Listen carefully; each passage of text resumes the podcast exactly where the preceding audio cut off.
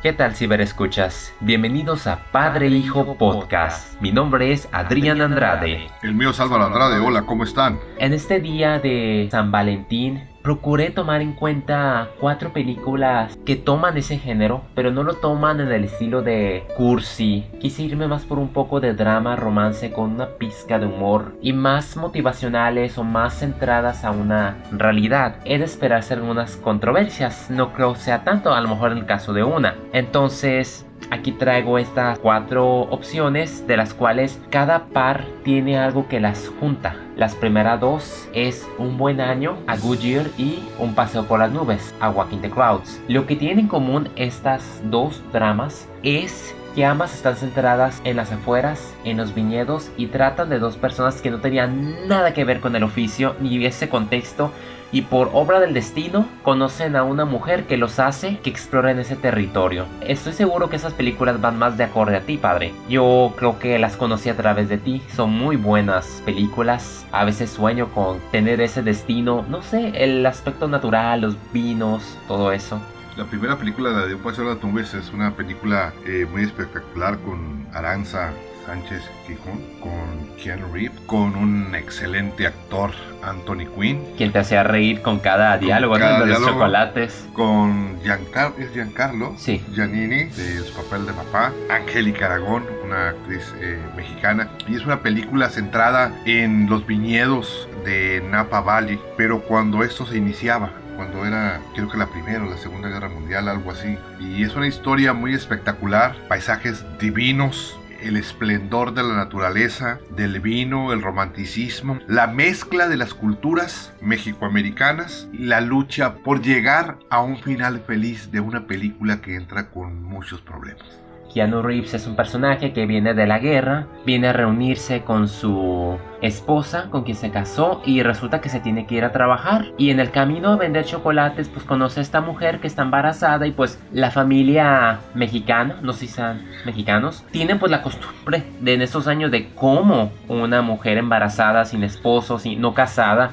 lo peor que le puede ser al en padre. En esa época era lo peor que podía pasarle a una mujer. Y Keanu Reeves entra a, a salvarle prácticamente la vida, llega a hacerle un favor a esta muchacha y dentro de ese favor conoce realmente lo que es el amor. Sí, porque el plan era que él iba a quedar como el cretino para que ella tuviese la compasión. Él empezó a conocer que fue más difícil irse y también el, el abuelo creo que también ahí anduvo moviendo.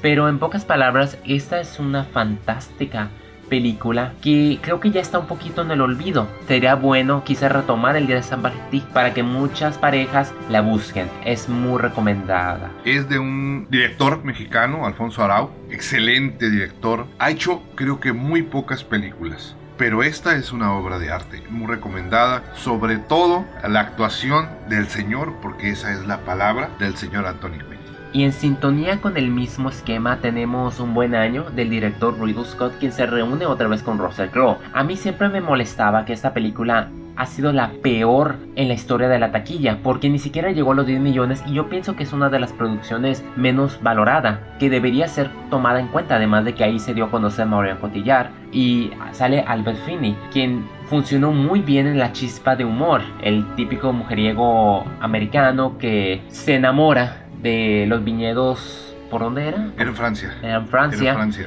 Y acá interpreta a un egocentrista, prepotente, hijo de la que los tiene a todos así, nunca descansa, no disfruta de la naturaleza como lo hacía de niño y desde niño era un tramposo porque se ve en la sesión del pasado. A mí me gusta mucho también esta película y tiene similitudes con la otra, pero a la vez esta se, se desenvuelve a su propia manera donde vemos cómo este, por así decir, antagonista empieza a volverse un verdadero protagonista de su vida al darse cuenta de todo lo que estaba quedando en el olvido, de apreciar los pequeños detalles que la vida te da. Sí, definitivamente el personaje de Russell Crowe es un personaje que creo que trabaja en la, en la bolsa en Londres, muy exitoso, muy carismático, sí, muy introvertido, muy prepotente y muy dueño de su lugar, peleando el trabajo todos los días. No se deja ganar. Le recibe la noticia de que su tío ha fallecido y le deja eh, en herencia eh, la, la, casa, el chalet, como le llaman en Francia, con los viñedos. Y él va simplemente un fin de semana a finiquitar la venta porque no, él no quiere saber absolutamente nada del chalet en Francia. Una vez más, el amor y una mujer hacen que todo cambie en la trama de la película y necesitamos que la vean. Y tampoco nos olvidemos de la prima, que también da otro giro a la historia que contribuyó a tener uno de los finales más satisfactorios. Vamos a brincar a la siguiente parte que tiene similitudes en mostrarnos la vida imperfecta de personas problemáticas que es, yo pienso, son malas relaciones hoy en día o cómo deberían aspirar. La primera es Bajo la misma estrella, una novela muy famosa, yo tuve el honor de leerla, la adaptación es fiel al material, además de que tuvimos a Charlie Woodley dándose a conocer. A mí me gustó mucho la química que tuvo con el chavalo, se me olvidó el nombre, cómo se llama, tiene un nombre pues no tan común, pero compartió muy buena química. Es una, son unos jóvenes talentosos y ver cómo el cáncer de niña ver ese aspecto que a veces ignoramos de que las personas en ese estado tienen mucho más vida que los que estamos saludables y la forma en que dicen cómo describen la realidad de cómo son esas personas que están limitadas y a la vez es una historia que me gustó mucho que conmueve. Muchos la criticaron a mí me gustó en lo personal me encontré ciertos elementos bastante creativos para su estilo empleado. Siempre le comentan a uno conforme va pasando el tiempo, vive tu vida como si fuera el último día de tu vida. Y en este caso, estos dos personajes, ambos con enfermedades terminales, están jóvenes, tienen todo por delante, pero tienen la amenaza de la enfermedad del, del día, de la década, del siglo que es el cáncer. Y los ataca ferozmente la entretela entre ella y él, el apoyo simultáneo de ambos va creciendo poco a poco. Primero no se caían bien porque se reúnen en un grupo de apoyo. Y luego los padres que también contribuyeron mucho a la estabilidad. La estabilidad, la actuación de William Dafoe que es espectacular. En lo poco que sale, muy bien. En lo poco que sale espectacular, el clásico amargado. Si por sí tiene la cara este hombre y, y en su personaje es perfecto. Como ustedes verán en los comentarios que estamos haciendo de las películas, no nos estamos metiendo mucho, mucho en la historia, porque queremos que la disfruten. Y más que es día de San Valentín.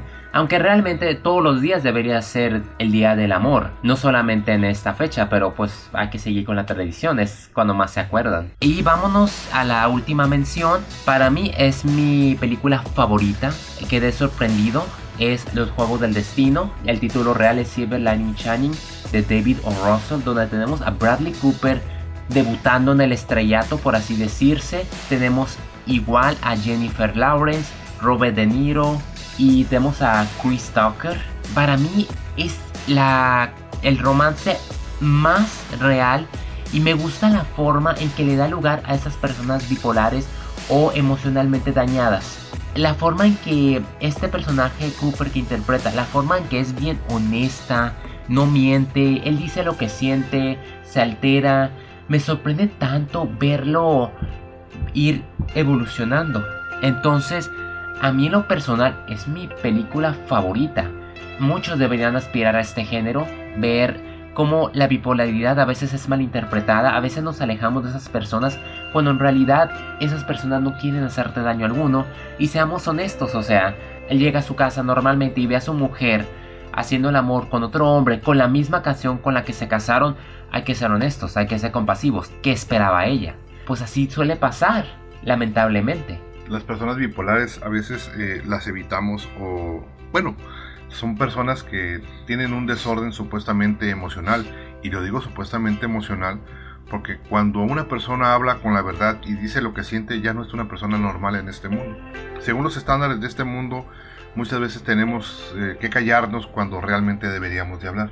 En esta película la interacción entre Bradley Cooper y, y Jennifer es espectacular porque los dos vienen de una situación muy comprometedora, casi a fin, pero volteados ¿verdad? ¿Por qué? Porque a Jennifer al parecer se le muere el marido. Sí, eso lo hace que se acueste con toda la oficina. Y su, escape es, es, un desahogo sexual desenfrenado con todos los que conoce. Y él se encierra en su mundo. Tratando de... Tratando de... Se enfoca a tratar de recuperar su esposa como de lugar y de perdonarla, lo cual es, ¿cómo se podría decir? Tierno de su parte. Es aceptable, es aceptable. Y el papel que jugó Robert De Niro fue bastante fuerte. Me acuerdo en unas entrevistas que el director dijo que De Niro improvisó en una línea cuando estaba hablando con Bradley Cooper que no estaba en el guion, pero fue tan emotiva que le preguntó al guionista que qué opinaba si lo dejaba en el guionista dijo, adelante, quedó mejor de lo que lo escribí. Lo que pasa es que debemos recordar que Robert De Niro ha hecho en el pasado ese tipo de papeles. Tiene Taxi Driver, que era una persona también loca, bipolar. Aunque aquí no sale tan. Solamente tiene como eso de estar muy ordenado. Exactamente, pero digo, esa experiencia que tiene como actor es lo que le da a esta película un extra. De hecho, por esta película él agarró su tercer aire, porque desde, desde entonces ha aparecido en muchas muy buenas dramas de ese estilo. Y por último, esta quinta mención no estaba contemplada. Yo decidí aprovecharla en esta ocasión que se encuentra en los cines y que está nominada a Mejor Película. Y es Brooklyn. Para mi sorpresa es una comedia, drama, romance bastante sencilla, pero cuya cinematografía es novedosa, el humor sobre las tendencias, la moda, el cambio de cómo esta chica tímida, ignorada en Irlanda, es ayudada para irse a los Estados Unidos por los años 50 creo, y empieza a conocer otro mundo, conoce a un italiano que la hace salir, la hace crecer en ese contexto, solo para cuando se le llame de regreso a su viejo hogar, se vea en un dilema donde ya no sepa qué hacer. A mí me gustó también mucho esta película por su sencillez. Y algo que debemos de ver y observar. Esta película, aunque refleja que fue en los años 50, cualquier parecido con el año 2016 es exactamente lo mismo. El tiempo pasa, las cosas pasan, pero en situaciones de amor y en situaciones de relaciones de pareja, las situaciones siguen siendo las mismas. La cinematografía de esta película es espectacular, los diálogos son espectaculares y la interacción entre las muchachas cuando están en Nueva York con la persona que les renta eh, la habitación es incomparable con ninguna otra película. Y mira que a mí ese tipo de películas no es muy de mi afecto, pero créeme que la disfruté muy, mucho, disfruté la película. No nos olvidemos de Jim Broadbent, quien la hace del sacerdote. Ah, y sus diálogos excelentes. Excelentes, excelentes. Lo que un verdadero sacerdote debería aspirar. Debería aspirar. Y cabe mencionar también a Saor Serrona, quien la vimos también nominada por primera vez en Atonement, Expiación. Aquí la vi y dije, es toda una actriz, es qué hermosa se puso, los ojos, la vestimenta, tiene mucho futuro y apenas está empezando. Y la, y la, sobre todo, la diversidad de las clases. La clase de los irlandeses con los italianos. La reunión de la pareja cuando van a la casa de los padres del muchacho italiano no se la pueden perder. Y no nos olvidemos los buenos valores. Exactamente. Eso es lo que hace falta hoy en día. Y aquí sí me quedé impresionado con los valores. y, la, interacción cuando llegan a la casa del, muchacho a cenar. El niño, o sea, se lleva la escena. Para empezar, aquí no queremos a los irlandeses. Y esto es lo que vamos a decir, para que vean la película. Muy cómica. Bueno, pues eso es todo por hoy. Ah, gracias por habernos acompañado en otro podcast de Padre e Hijo. Mi nombre es Adrián Andrade. El mío es Álvaro Andrade recuerden, nos vemos en el cine.